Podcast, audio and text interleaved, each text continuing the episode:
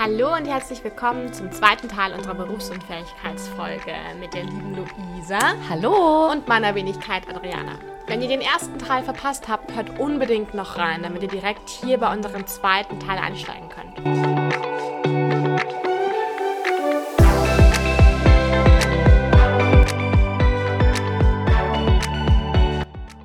Also der letzte Stand war folgender. Wir sollten uns ausreichend bewegen und auf unsere Ernährung achten. Und das nicht nur für den Summer Beach Buddy. Wie hängt das jetzt nochmal mit der BU zusammen? Ganz richtig, denn wir hatten ja gesagt, je früher und gesünder du den Vertrag abschließt, desto günstiger ist der Beitrag. Man muss nämlich, bevor man eine BU abschließen kann, einen Fragebogen mit Gesundheitsfragen wahrheitsgemäß ausfüllen. Dieser dient der Versicherung dann, dich besser einzustufen. Könnte man da nicht auch ein bisschen mogeln? Mm, davon würde ich klar abraten, denn machst du jetzt falsche Angaben oder lässt Erkrankungen, egal ob jetzt absichtlich oder nicht, weg, dann kann der Versicherer sich weigern zu zahlen. Und die Theorie ist halt eben, je jünger man ist, umso gesünder ist man. Und umso mehr Krankheiten bekannt sind, desto höher wird deine Einstufung bzw. desto teurer dein Versicherungsbeitrag. Das nennt sich dann Risikozuschlag. Eine andere Möglichkeit ist eine Ausschlussklausel. Das bedeutet, der Anbieter schließt ein bestimmtes Leiden oder einen bestimmten Körperbereich vom Versicherungsschutz aus. Also sollte ich berufsunfähig sein und die Ursache dafür steht in der Ausschlussklausel, bekomme ich kein Geld? Genau. Und bei zu schlechtem Gesundheitsstand kann es sogar zu einer Ablehnung führen und man kann sich nicht gegen die Berufsunfähigkeit absichern. Bis wann muss ich denn eigentlich etwaige Behandlungen angeben? Gibt es da eine zeitliche Begrenzung?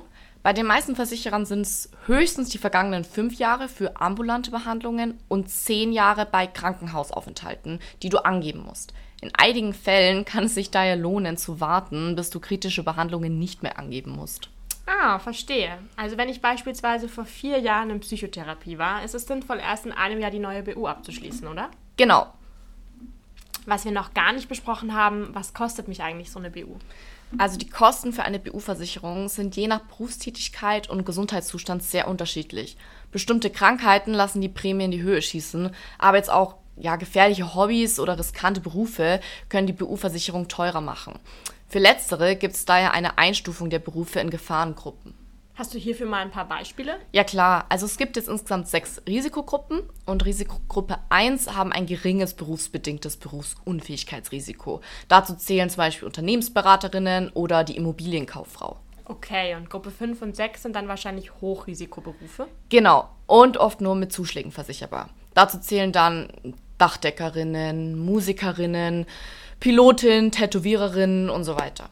Das könnt ihr aber auch ganz einfach im Internet nachlesen. Des Weiteren gibt es übrigens von der Bayerischen einen Angebotsrechner. Hier könnt ihr dann eure individuelle BU-Rente berechnen lassen. Den Link packen wir euch wie immer in die Shownotes.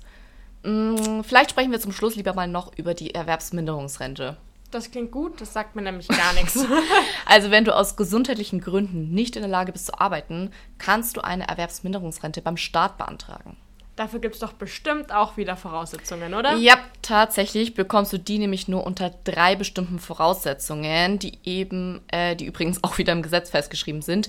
Ähm, den Paragraphen packen wir euch auch mit unten rein. Also, erste Voraussetzung, du kannst weniger als drei Stunden arbeiten. Die deutsche Rentenversicherung unterscheidet nämlich zwischen voller und teilweiser Erwerbsminderung. Die Erwerbsminderungsrente in voller Höhe erhältst du nur, wenn du aus gesundheitlichen Gründen eben nicht mehr als drei Stunden am Tag arbeiten kannst, egal in welchem Beruf. Es kommt also nicht darauf an, ob du in deinem jetzigen Beruf nicht mehr arbeiten kannst. Vielmehr prüft die Versicherung, ob du noch in irgendeiner Tätigkeit mehr als drei Stunden arbeiten kannst.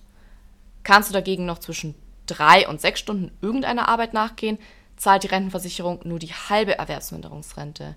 Denn es wird erwartet, dass du dir einen Teilzeitjob suchst. Welchen Beruf du zuvor ausgeübt hast, ist dabei unerheblich. Heißt, ein Akademiker kann auch auf Aushilfsarbeiten verwiesen werden. Genau. Und was ist, wenn ich aufgrund der Arbeitsmarktlage keine Teilzeitstelle finde? Dann kannst du die volle Erwerbsminderungsrente beantragen. Dabei gilt der Grundsatz Reha vor Rente. Die Rentenversicherung prüft also zunächst, ob deine Erwerbsfähigkeit durch Rehabilitation Rehabilitationsmaßnahmen wiederhergestellt werden Was kann. ein Wort. Schwieriges Wort, ja. Zweite Voraussetzung, du hast fünf Jahre eingezahlt. Also du musst quasi mindestens fünf Jahre in deinem Leben in die gesetzliche Rentenversicherung eingezahlt haben. Dritte und letzte Voraussetzung, das sind die Pflichtbeiträge in den letzten fünf Jahren. Also in den letzten fünf Jahren vor Eintritt der Erwerbsminderung hast du mindestens drei Jahre Pflichtbeiträge bei der deutschen Rentenversicherung gezahlt.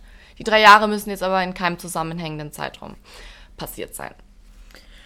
Also, sollte ich eine von diesen drei Voraussetzungen nicht erfüllen, gehe ich somit leer aus und erhalte keinen Anspruch auf die Erwerbsminderungsrente. Genau. Und vielleicht ist noch ein paar Zahlen, um sich ein besseres Bild davon zu machen. Die Durchschnittserwerbsminderungsrente im Jahr 2020 betrug 880 Euro pro Monat. Krass. Und 42 Prozent von allen Anträgen auf Erwerbsminderungsrente wurden abgelehnt. Ach, verrückt. Das ist ja fast die Hälfte. Und deswegen macht eine BU umso mehr Sinn, da nicht so strenge Voraussetzungen notwendig sind, um eine BU-Rente zu erhalten. Und diese ist dann auch deutlich höher als die Erwerbsminderungsrente. Ja. Vor allem, wenn man daran zurückdenkt, dass jede vierte Person in Deutschland berufsunfähig wird. Also Mädels, mal gucken, wen es von uns trifft. oh Gott, hoffentlich nicht. Also, die beiden Teilfolgen hatte es echt in sich. Aber keine Sorge, ihr könnt uns gerne jederzeit bei Fragen schreiben. Einfach eine Mail an frausichert.bayerische.de senden oder auf Instagram Frau Sichert eine Direktnachricht.